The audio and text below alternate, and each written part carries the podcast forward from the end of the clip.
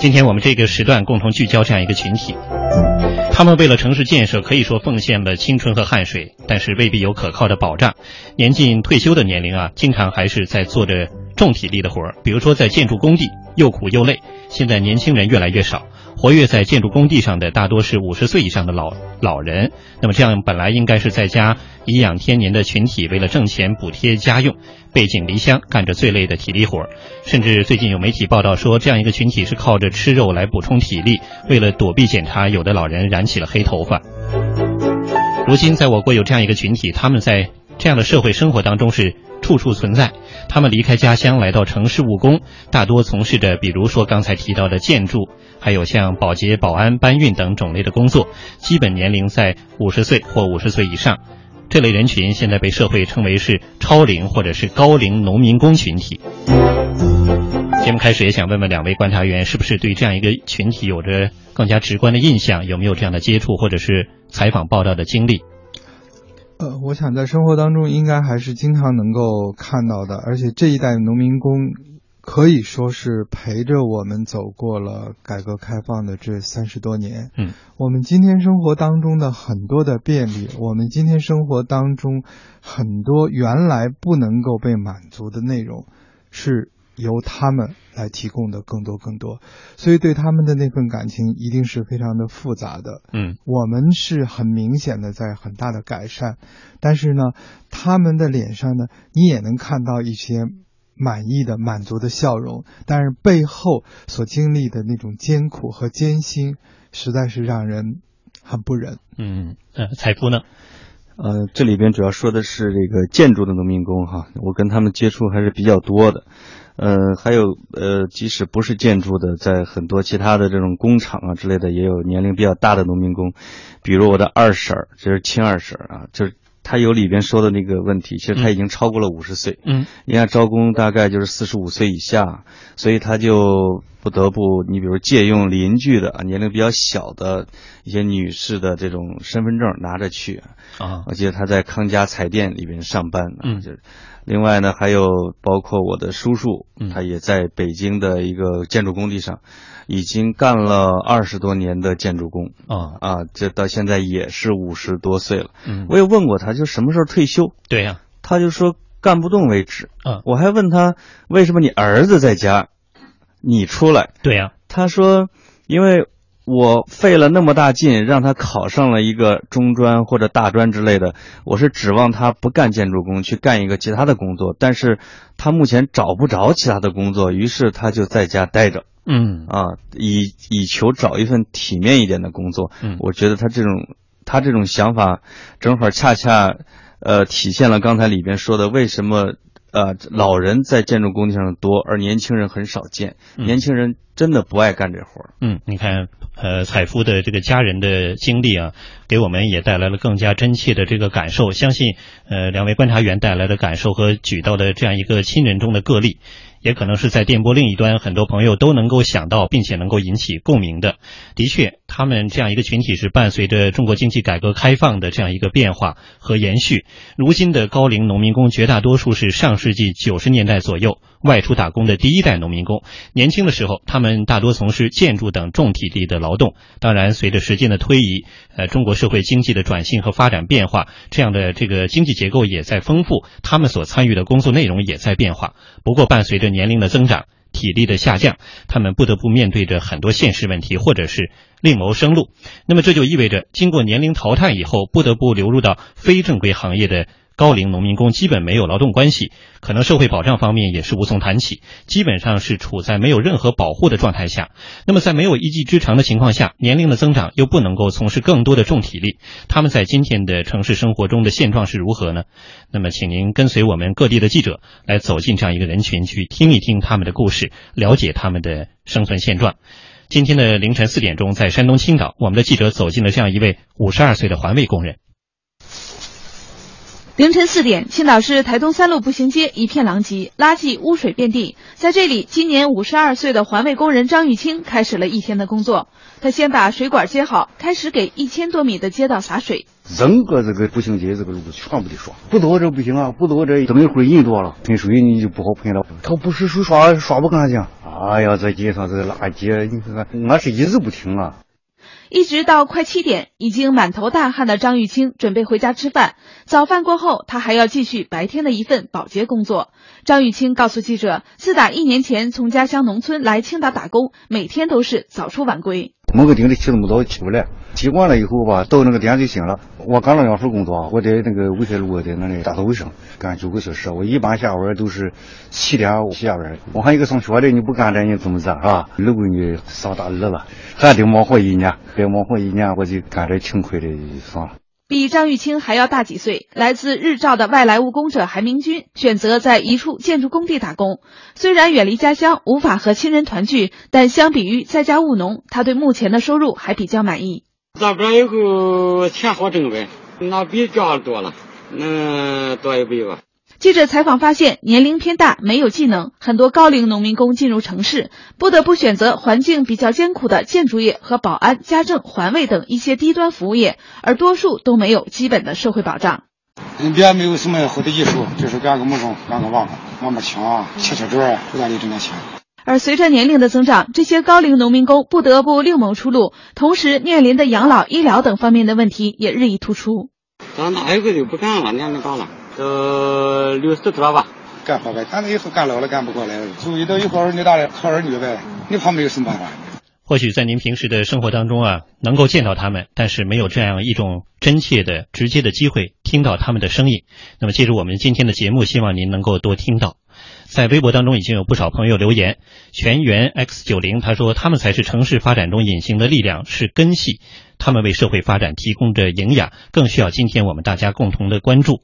刘易斯 X，呃，他说有些心酸。作为一名建筑行业的从业者，刚才我们提到了建筑行业，的确在农民工这样的用工方式当中，年龄是一个重要的资本，特别是在建筑行业当中，年轻的时候尚有机会选择轻松一些的工作，或者是在建筑行业当中出一把苦力。但是到了一定年龄，却没有太大的选择权。这个时候出苦力干累活，对于年老一些的农民工群体来说，真的是难以为继。那么他们的工作和生活现状又是如何？今天我们的记者在安徽铜陵就近距离的接触到了这样的一个群体。在安徽铜陵市朱永路工程顺安河特大桥六号墩项目现场，记者看到大型塔吊正将一片片的钢模板吊装到六号墩墩顶上，施工人员深系安全绳，正来回穿梭在离地面近三十米的墩顶上进行作业。六十一岁来自重庆的农民工陈元建就是其中之一。在六号墩的侧壁上，每当需要移动位置时，陈元建就摆动身体，通过晃荡安全绳带动身体挪移位置。陈元建必须把安全绳。就说是在高空作业，因为这个安全带它只有两三米长，你有时候你挂不到那个地方，它都不安全，你必须把那个安全绳吊下去挂上。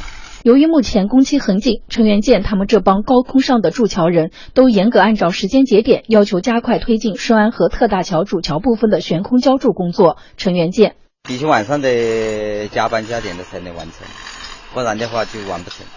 看到这么危险的施工状况，记者问陈元建在高空作业可有心理压力时，他表现得很淡然。陈元建说。基本上没什么负担，没什么压力，因为我们长期都是干这个高空作业干干惯了。相比陈元建年龄，在安徽省潼南宣高速铜陵段参与施工的李正旺要年轻一些。李正旺今年五十四岁，目前在潼南宣高速铜陵段承担着沥青摊铺机的操作手工作。在沥青摊铺现场，记者了解到，刚刚运到的沥青碎石混合料的温度有一百五十度左右。李正旺每天都要在这一百五十度的战场上连续工作十多个小时。李正旺。不用说，因为沥青到场温度都有一百五十度了，就是夏季一百五，何况你在上面肯定是就跟比你蒸桑拿还厉害的，十多个小时，反正十二三十三四个小时吧。不要说工作下来吧，还没下来就是就差不多都是的。说起沥青摊铺机操作手这项工作，李正旺也是感慨万分。他说，摊铺机操作手一定要有良好的体力。李正旺干的年头比较长，还好，没什么其他的什么。太大的感受，因为这个东西有脑力跟体力，你做这一行的话，肯定要有一定的体力，不然的话是不行的。不过沥青也有一定的微量的危害，就是说很多人不干。我从零三年开始，时间反正比较长，我本来习惯了，像一般人没做过的，一闻到沥青的味道，嗯，很刺鼻，是吧？其实我感觉很正常。记者在调查中发现，在铜陵的很多工地上，施工人员的年龄都比较大，五十岁以上的施工人员占据了百分之六十以上。对此，铜陵某项目的项目经理吴刚表示：“呃，这个现在招工都是比较困难的，是吧？像我们工地吧，你看，呃，虽然都是体力活，但是年纪大的工人还是比较多。因为现在年轻小伙呢，他嫌这个活又累，然后工资又低，然后肯定都不愿意过来。而且我们这个。”啊，也比较愿意招聘这个年纪大的工人，他们呃工作比较认真，而且比较细心。那什么活给他们放在放在他们手上啊，啊还是比较放心的。听到刚才来自安徽铜陵的工地上的两位呃工人师傅，他们都是从外地农村来到城市当中务工的务工者，一位是五十四岁的李正旺，一位是六十一岁的陈元建。其实这个年龄，大家如果想一想，就会知道这已经是迈入了中老年的阶段。那么有没有国家规定呢？其实目前全国多个省市都下发了通知，禁止六十岁以上农民工上一线作业。但是这确实挡不住农民工进城的步伐，更是挡不住这样的一些工地的需求。那么今天我们所关注的这样一个群体，究竟有多大的规模，呈现什么样的发展趋势？到底有没有相关的社会统计，还有最新的追踪和关注呢？对于这样一部分人群的社会保障，又有着什么样的讨论和设计呢？其实国家在呃顶层一直都在关注这样一个群体，也有着相应的数字。我们来听中央台记者沈静文带来的最新背景梳理。国家统计局最早于二零零八年底建立农民工统计监测调查制度，对农民工群体的数量、流向、结构、就业、收支、居住、社会保障等情况进行权威发布。此前的二零零九至二零一二年，我国五十岁以上农民工占比与总量连年冲高，且从业以制造业、建筑业和服务业为主，其中有以建筑业为重。不过，在统计局二零一三年报告中，已暂停公布五十岁以上农民工的占比数据。该报告取消了之前农民工年龄构成一栏，而是用新生代农民工和老一代农民工来代替。如果将老一代农民工视为高龄农民工，其比重已高达百分之十五点二。绝对数量已达四千一百万。今年四月二十九号发布的《二零一四年全国农民工监测调查报告》中，高龄农民工的绝对数量更进一步冲高至四千六百八十五万人，接近四千七百万，占比上升至百分之十七点一。如此庞大的群体，其生存现状及所面临的问题都值得社会高度关注。二零零九年，国务院办公厅关于转发人力资源和社会保障部、财政部城镇企业职工基本养老保险关系转移接续暂行办法的通知中规定，本办法适用于参加城镇企业职工基本养老保险的所有人员，包括农民工。随着二零一零年《中华人民共和国社会保险法》的颁布实行，依照法律规定，农民工才算完全纳入社保范畴。虽然从二零一零年起，社会保险制度建设不再排斥农民工。但由于加入社会保险晚，已经影响农民工社会保险缴费年限的计算。缴费年限问题由国家政策规定，农民工累计缴费十五年才能够享受养老保险待遇，未达到十五年的无法领取养老金。中国政法大学民商经济法学院社会法研究所副所长金英杰分析，目前我国各项社保待遇是以劳动关系为基础建立的，现有法律规定了法定退休年龄，男性为六十岁，高龄农民工一般高于六十岁。超过退休年龄继续就业是否存在劳动关系，是否认定为工伤，在司法实践中争议不断，未达成共识。这也导致高龄农民工工伤保险权益得不到充分的保护。还有专家建议，改革缴费率比较高的养老保险制度设计，使得企业的社会统筹这一块从百分之二十下降到百分之十二，使农民工自己缴纳的这一块下降到百分之八，从而让老年农民工或者中年农民工有能力和信心来缴纳养老保险。但随后有反对意见称，在养老金支付能力堪忧的背景下，这一改革会遭遇多大阻力，可想而知。即便多年之后改革过关，高龄农民工也早已老去，能否享受到改革红利，仍然存疑。是的，一系列的问题给我们带来了更多的思考，而且是迫在眉睫。在刚才记者报道当中，我们听到了这样的数字：就在两周前，今年的四月底，刚刚发布的最新监测报告，我国的高龄农民工的。绝对的数量已经是冲高至了四千六百八十五万人，占到全国农民工的比例上升到百分之十七点一，这不是一个小数字。刚才我们听到了一些记者的报道，其实通过这样的内容也是引发了大家的共鸣。在微博当中，一位叫靓仔的朋友说：“我是一个正在工厂上班的农民工，有时候我也在想，等我到了四十岁以后，工厂不要我们了，我们还能够做什么呢？估计到时候可能也只能去干建筑的活儿。”听到你们的报道，非常有共鸣感。微笑天使一星说：“按照所说的‘老有所养，老有所依’，其实政府部门在今天这样一个当下，应该更多在基层农民工身上多做实事，在养老制度方面多做实事。因为农民工的下一代绝大多数还是农民工，他们的生活难以保障的话，怎么来解决更多的问题呢？” C Y L 磊他说：“我是一个农民的孩子，我的父亲也是一名农民工，现在生病回来了。以前呢是自己在工地里面待，呃，这一切都是生活所迫。希望大家珍惜现在的生活，更多的是要关注这样一个群体。其实对于这样的生存的群体现状，社会和普通人都是有过关注，但是大家真的了解吗？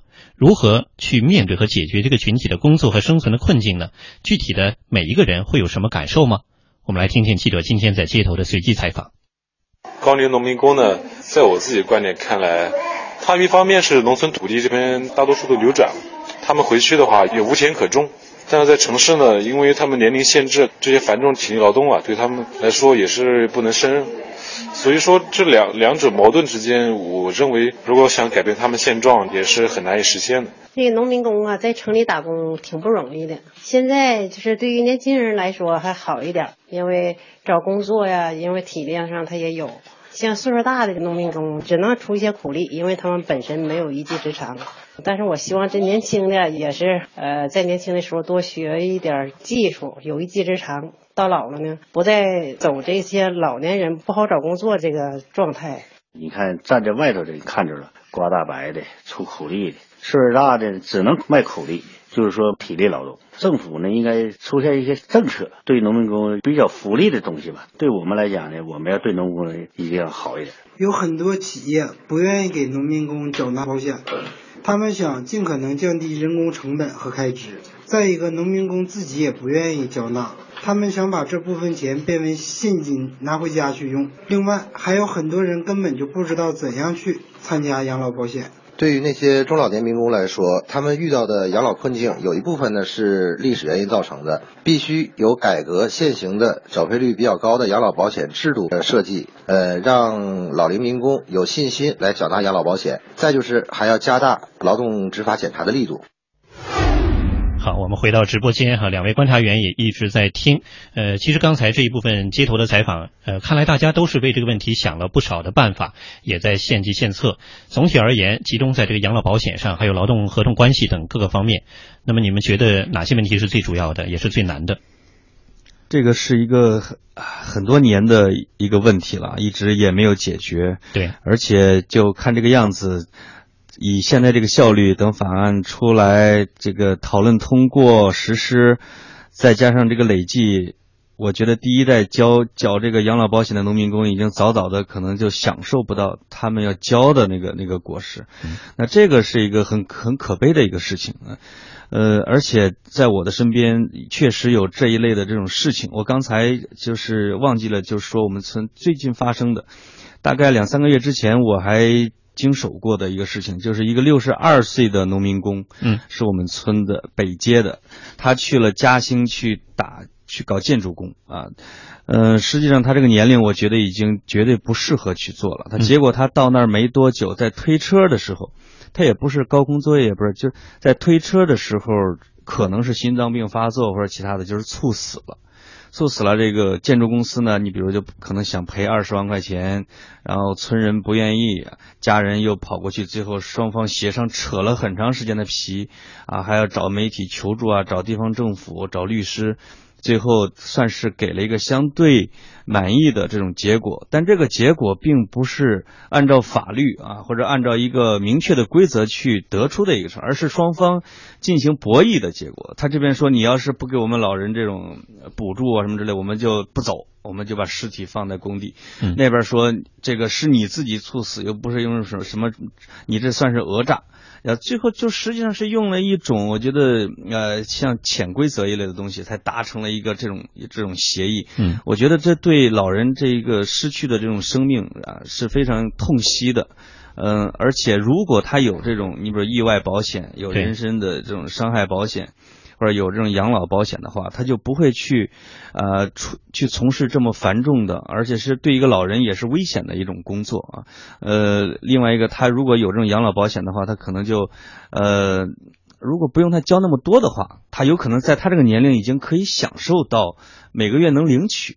我在我呃两年前去村里边的时候，老人很幸福的跟我说啊，村里人说，这个所有六十岁以上的人每个月给五十块钱生活费，他们觉得这个天降的这种生活，他觉得这个政策实在是太好了。嗯啊，他们听的时候，我一方面为他们感到开心，另一方面我会觉得这还不是真正的这种养老保险，嗯，还需要做的很多。对，看来财富带来的这个例子，给我们又是更加直接的呃讲到了这个问题的关键之处。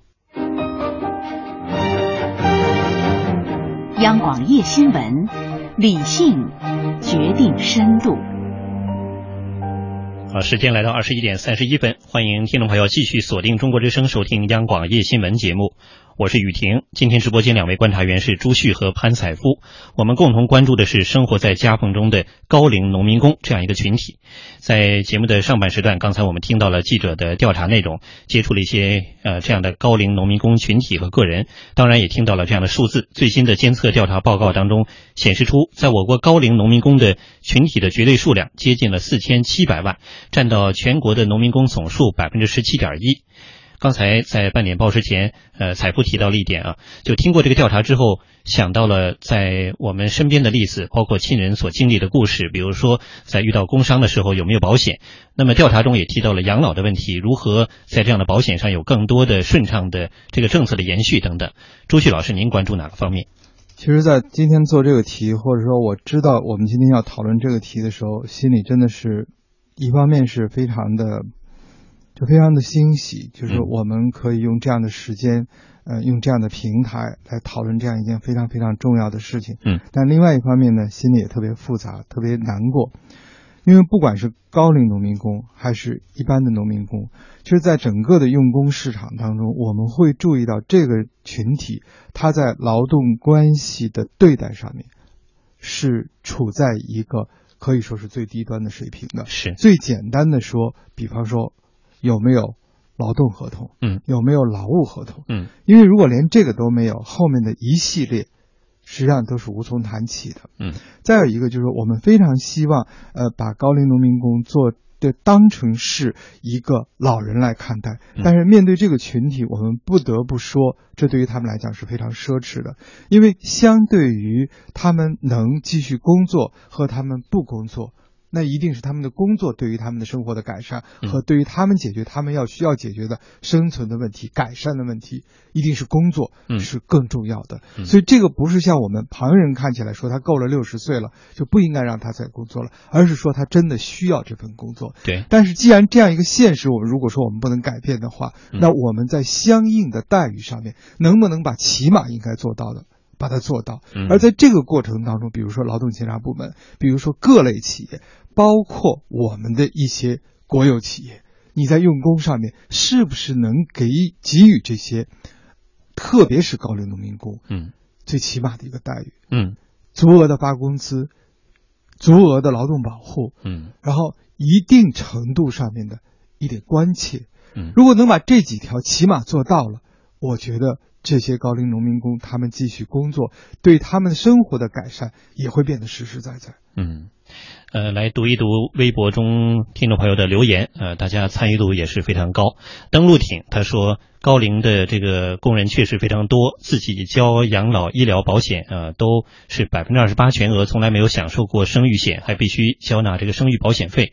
其实有很多这样的一种挣扎感，大家都是需要去特别的关切。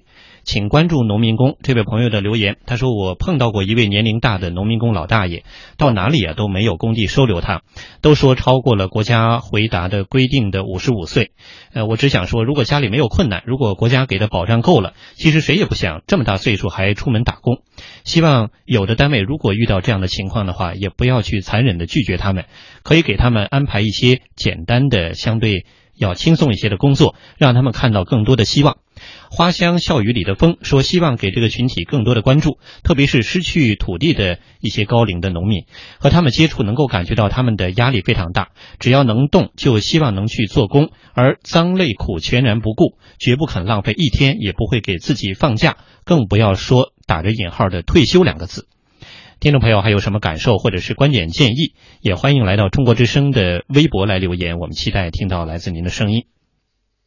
的确，刚才我们探讨过，由于缺乏这个完善的养老保障体系，他们可以说是谈不到退休这两个字。这个群体大多数是上世纪九十年代初期左右外出打工的第一代农民工，伴随着时间流逝，他们也在变老。那么，在我国的社会主义市场经济浪潮当中，他们曾经奉献过青春。挥洒过汗水，他们中间也曾经涌现过经济英雄，创造过财富神话，但这毕竟是少数，更多的甚至是绝大多数的第一代农民工都不得不选择日复一日、年复一年的奔波和劳碌，而今天近六十岁甚至是超过六十岁的年龄，在城里已经是快退休。或者说可以安享并颐养天年的这样一个年龄，但是作为农民工这个年纪的大多数人还是在外为生计奔波。对于大多数人来说，或许这个群体呈现出的不同的侧面并不是非常了解。我们继续来听听我们的记者今天在多地进行的调查。河南省作为人口大省和劳务大省，高龄农民工都在从事什么样的工作？他们的生活现状如何？我们来听记者的调查。刚刚早上六点。五十九岁的李文国已经从二十里外的家赶到了许昌市区某住宅小区的水稻整改现场。趁着其他同事还没有到齐开工，他拿出从家里带的油饼，就着开水吃起了早饭。李文国是许昌市小赵乡农民，五十九岁的年纪，按城里人的说法，应该快退休了，可以安享天伦之乐。而他每天还要跑二十多里地到工地干活。主要是这个地也收了，没有地，在家也没有啥事，也为了生活嘛，出来打点零工，挣个钱。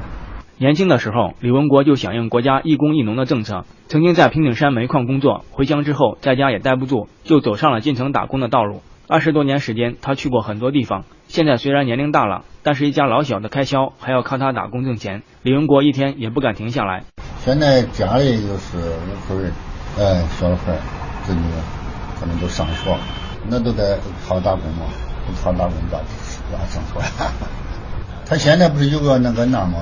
养老保险嘛，养老保险这六十块钱，你挣到六十块钱够了是。李文国说，近几年土地都流转了，没有了土地，村里的劳动力一下子富裕起来。由于大多农民没有技术，只能无奈的选择干体力活。有的都没事反正是为了维持生活都出来干。年轻的有技术的上附近附近小厂和日厂的，上一上的年龄也车的不一样，啊，一上五十岁、五十多岁、五六十岁。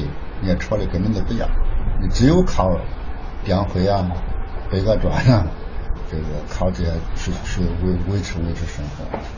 年纪是一道不可逾越的鸿沟。李文国说：“从前他背一百斤的货物走上酒楼，大气都不喘；现在十斤的锤子抡两下就感觉很吃力，干一会儿要休息一会儿。即使这样，他也不会选择在家休息。挣点，反正一天能最大也吃吃不完，吃不完的能能节约点。”为了以后的干不动的生活，这就是这样。以后呢，你就说你干不动了，那那有有啥打算呢？那这这就看国家怎么。高龄农民工如何才能安心养老？面对这个话题，农民工并不愿多谈。在他们眼里，只要身体允许，还能挣钱，就不会停歇。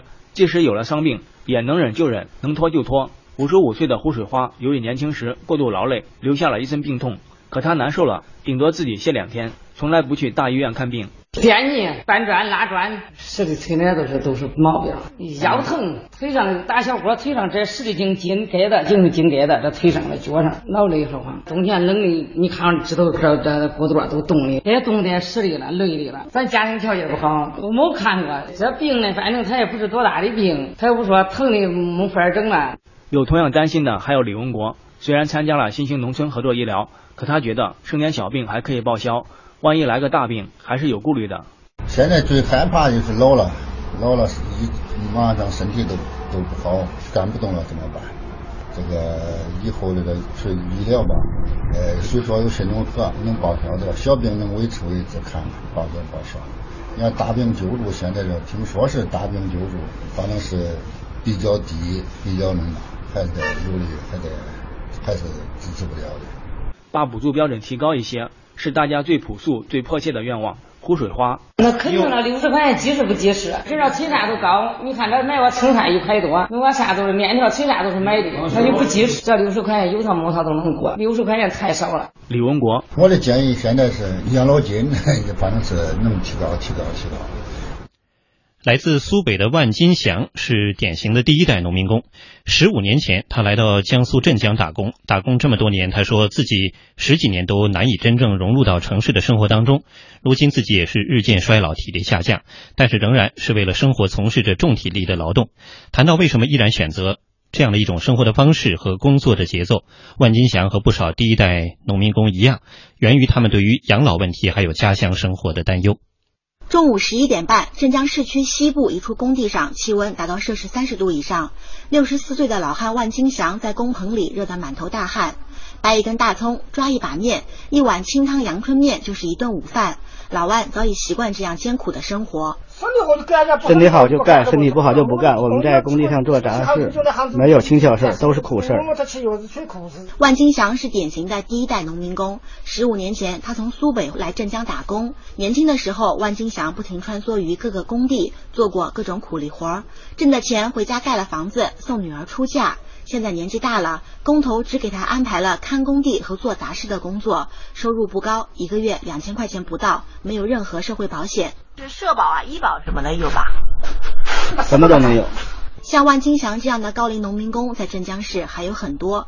现实中，第一代农民工的年龄越来越大，开始难以承受沉重体力劳动。不过，因为现在新生代农民工大多不愿意从事体力劳动量很大且工作环境比较恶劣的苦力工作，建筑业和一些低端服务业如今已经很难招到第二代农民工，只能靠吃苦耐劳精神相对更强一些的第一代农民工来填补这个空缺。袁兰英今年六十二岁，因为儿子在镇江做装修工人，所以她也从苏北老家来到镇江帮着带孙子。孙子大点之后，袁兰英开始有时间打工。原本应该颐养天年的年纪，袁兰英依然从事着每天八小时的卫生保洁工作。早上六七点出门，一天要扫好几遍马路。袁兰英说，她有时候身体也吃不消，但是生活压力让她停不下来。我们以前在家种田也苦，挣不到钱，小孩要上学，还有个老爸爸，上有老下有小。我不苦，伸手都跟儿子要，儿子也吃不消。他们外来苦钱也不容易，老的在家没有人问，他也八十多岁了。袁兰英告诉记者，为了增加点收入，老伴一直没有来镇江，还在老家务农。当记者问他对自己的养老问题有怎样的打算，袁兰英表示的很无奈。要是再过个十年，就是万一忙不动了，你的这个养老问题啊，我们现在呢，我们现在交的农保，以前拿几十块钱一个月，现在稍微多一点，不够，要吃喝，要有个头疼脑热的怎么办呢？我要是不能干了，我就回老家。不能干了，我就回老家了。和袁兰英相比，来自南京高淳的杨慧珍显得乐观很多。今年五十三岁的她和丈夫外出打工十几年，夫妻俩省吃俭用，吃尽了辛苦，有了一些积蓄。杨慧珍有两个女儿，她说自己最大的心愿就是女儿不要像他们这么辛苦。我也不希望小孩他们吃苦，就是自己吃苦了嘛，你应该让小孩吃苦，你心里感到难受啊。情愿自己苦一点啊，你们上上班，在家里面好一些。其实这样的话语非常的真切，呃，很多的农民工，特别是高龄农民工，他们依然从事这样的工作，不仅仅是现实所迫，还有对于他们的下一代子女的关注，对于家乡的这样一个关切。但是自身面对的问题，包括养老、包括医疗等各方面，在城市当中打工的高龄农民工面临很多问题，住房、保险、医疗各方面。但是对于他们来说，这些问题非常奢侈，而对于他们最关心的问题是干到何时才能够真正的把这份工作卸下来，又不会产生很大的负担。五十岁以上的农民工，大多数是上个世纪九十年代外出打工的第一代农民工。当年的他们怀揣着梦想来到了城市，一转眼垂垂老矣时，却仍在城市里打工。随着年龄的增长与体力的下降，他们不得不从事一些较轻的工作。保洁员曲春霞。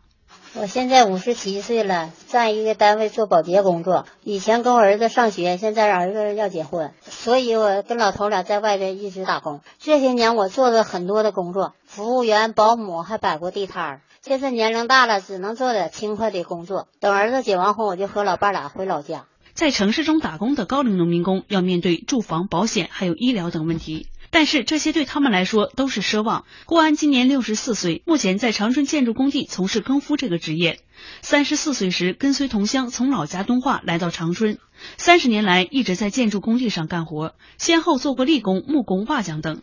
如今随着年龄的增大，去年郭安从力工的岗位上调到了更夫，虽然钱挣的少了，但是也是无奈之举。郭安，呃，现在身体是不行了，呃，还没有医疗保险，如果继续干力工，身体就会吃不消，挣的钱还不够看病的呢，所以现在应该少挣点。也不能有病。如果有一天国家能给我们这些农民工免费上医疗保险就好了，这是我最大的愿望。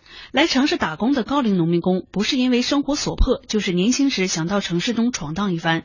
对于一些头脑灵活的高龄农民工来说，汗水终将不会白流。有的已经在城市中扎根下来。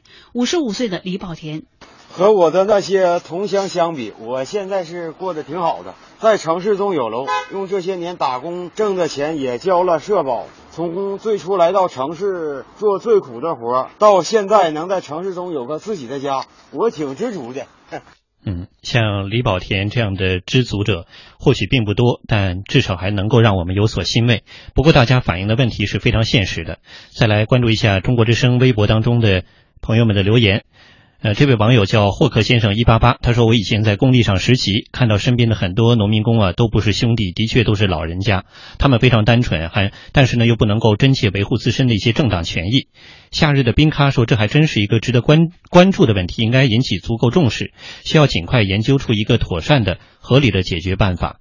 农民不会种地，他说我们一家都是建筑工人，呃，特别想告诉嘉宾，呃，现在在我们身边很多的工地上，基本上都没有这个农民工签了合同，而且今年本来这个活儿就比较少，到目前为止啊，我们是什么样的保险都没有见着。呃，还有一位叫木燕惠寿奥特曼，他说，呃，今天在节目当中听到了刚才这样一个最新的调查数字啊，但是在我们的周围感觉这个数字，呃，并不像所反映的这样，或许还会更多，因为高龄的农民工的这个比例非常大。而且呢，正像刚才节目中观察员所提到的，他们一般去登记的时候，还是用的别人的身份证，也就是让自己登记的年龄更小一些。这样的现象或许是个人的无奈，但或许也是这个时代和社会的一些无奈，需要大家共同面对它，去解决它。望世红尘说，至少有三分之二的建筑工人，在我看来都是高龄工人。大家可以继续来到中国之声的新浪微博留言。那么来。探讨这个问题，我们也来引入专家的点评。我们来连线长期从事农业和农民工群体研究的国务院发展研究中心的研究员徐小青。徐老师，你好。你好，主持人你好。嗯，那么今天这个城市中大量农民工群体的确是已经发生了变化，在年龄上从九十年代初到现在呈现出了老龄化。那么这样一个社会现状，刚才我们呈现了这么多问题哈，如何来应对这样一个转型期当中的社会问题，是不是也是我们一个必经的阶段？是的，我刚才也听听了一些这个一些情况，就感到了呃问他们碰到的问题非常现实，也很有很多现实的困难。我想呢，这是一个大的背景，这个背景呢就是我们呢过去的这个呃城乡这种分割的这种二元的这这种体制这种结构是吧，造成的一些就是这个社会保险、社会保障的缺失。这些制度上的一些缺失，那么又随着我们这个这个整个的这个经济社会这个发展呢，又碰到了我们现在整个的国家进入这个老龄化的阶段。你看最新的统计，我们六十岁以上的人已经占到我们全总总人口的百分之十五点五，六十五岁的以上的人已经占到百分之这个十点一，这是最新的这个统计。所以呢，这个趋势呢，恐怕还要再还得往下走，这是一个方面。另一方面呢，我们的城市化，这个农业呃劳动力和农村人口向城市转移，不是一个长期的过程，不是一个长期的过程。你看，这前一段时间，呃，李克强总理讲，他首先他想说，农民工为中国经济高速发展，是吧？这个起。起到了一个这种支撑的作用，支撑发展的人口的红利，很大程度是农民工的贡献。但是呢，就是农民工群体呢，在我们国家现代化这个进程当中，也会长期存在，啊，就是这样一个过这个一个呃过渡的时期。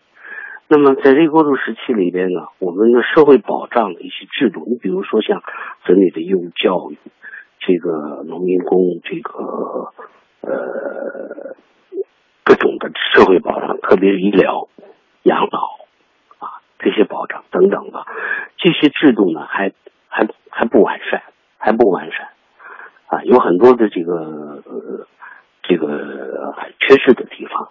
是最近几年我们国家。啊，逐步的建立新，比如说在农村的，呃呃，这个呃新农合、新农保啊，这保过去就没有这个制度，慢慢慢建立起来，建立起来，但是保障程度还还比较低。你看刚才那个几位农民工朋友都讲到，他说我这个农合医保是吧？新新农这农这个新农合，呃，这个这个大病的保障的程度也比较低。嗯，另外呢，你像这个养老保险，农村的养老保险，呃，五十多块钱、六十多块钱的也有，农村地区啊，是吧？当然，城大城市郊区啊，和一些经济比较发达的地方可能要好一些，条件好，但是总体来讲还是不行。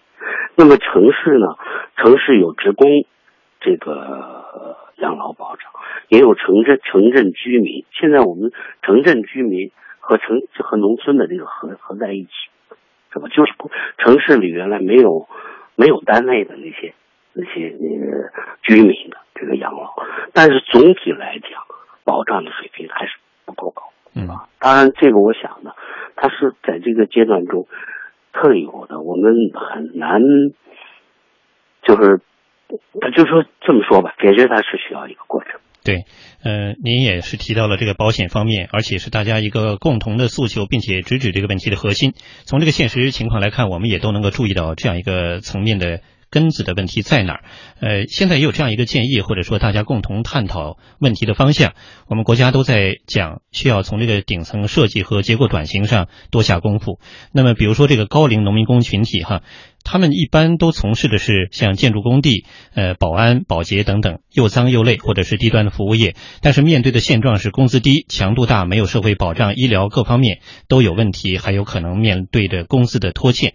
那么是不是也需要在这个转型方面多做一些转型，并且呢多做一些科学的设计？还有就是对他们进行合理的保障，另外对这个保障也需要有有效的监督。您有什么样的建议？是你讲的，你你谈的这个很。我觉得是非常必要。这个呢，你看呢，就是在这个，呃，我们这个就呃呃，二零一三年的六月，国务院还专门成立了全国农民工工作领导小组，是吧？这是在这个呃，简政放权是吧？这个大的背景下设立了一个新的机构，呃，可见呢，因为呃，从党中央、国务院对这个问题的还是。是是非常重视的，是吧？而且明确提出来呢一些呃要求，你比如说呃，在这个农民工的技能培训上，是吧？要提供这个政府要提供培训的条件，是吧？给条件，这当然是为对这个呃中青年的农民工啊可能。再有呢，这这是一方面，再有一个就要扩大就业，就是尽量扩大，比如。这个家庭服务业，这个中小企业，尽量对呃提供一些这个就业的机会，跟就是提供一些获取收入的机会，这是一个。再一条，就刚才咱们谈到的这些问题，是吧？就是雇佣单位是吧，要保障农民工的权益，是吧？而且呢，从城市方面呢，呃是要考虑，但当然这个从政策。角度讲，他都是说有条件的地方，你要把这个农民工是吧？这个这个义务义务的，比如说农民工子女的义务教育，要和城镇居民同等。嗯，这个有条件的地方要参加呃城镇居民的这个养老保险，呃这个医疗保险等等，他都是提出了这样的目标，提出这样的要求。但是实现这些呢，我想也是需要一个经济发展制度建设。体制的这个这这的改革，这些这些过程，嗯，所以我想这是一方面。再一方面，刚才你也谈到了，就是说，那个雇佣单位，我觉得这是是需要有一些有一些监加强监督监管，提出明确的要求，是吧？在多减工资，在呃社呃这个劳保是吧？甚至就是保障方面吧，应该按照这个呃这个我这个这个要求吧，是吧？我们有法律，我们有保障的这个一些管理的一些办法和条例，是吧？这些呢，恐怕因为这些问题都是非常非常具体。嗯，你说你光靠你你看规定、看政策、你看看什么，可能它和我们现实碰到的问题还是有差距的。嗯，好的，感谢徐小青老师的参与，谢谢您的点评。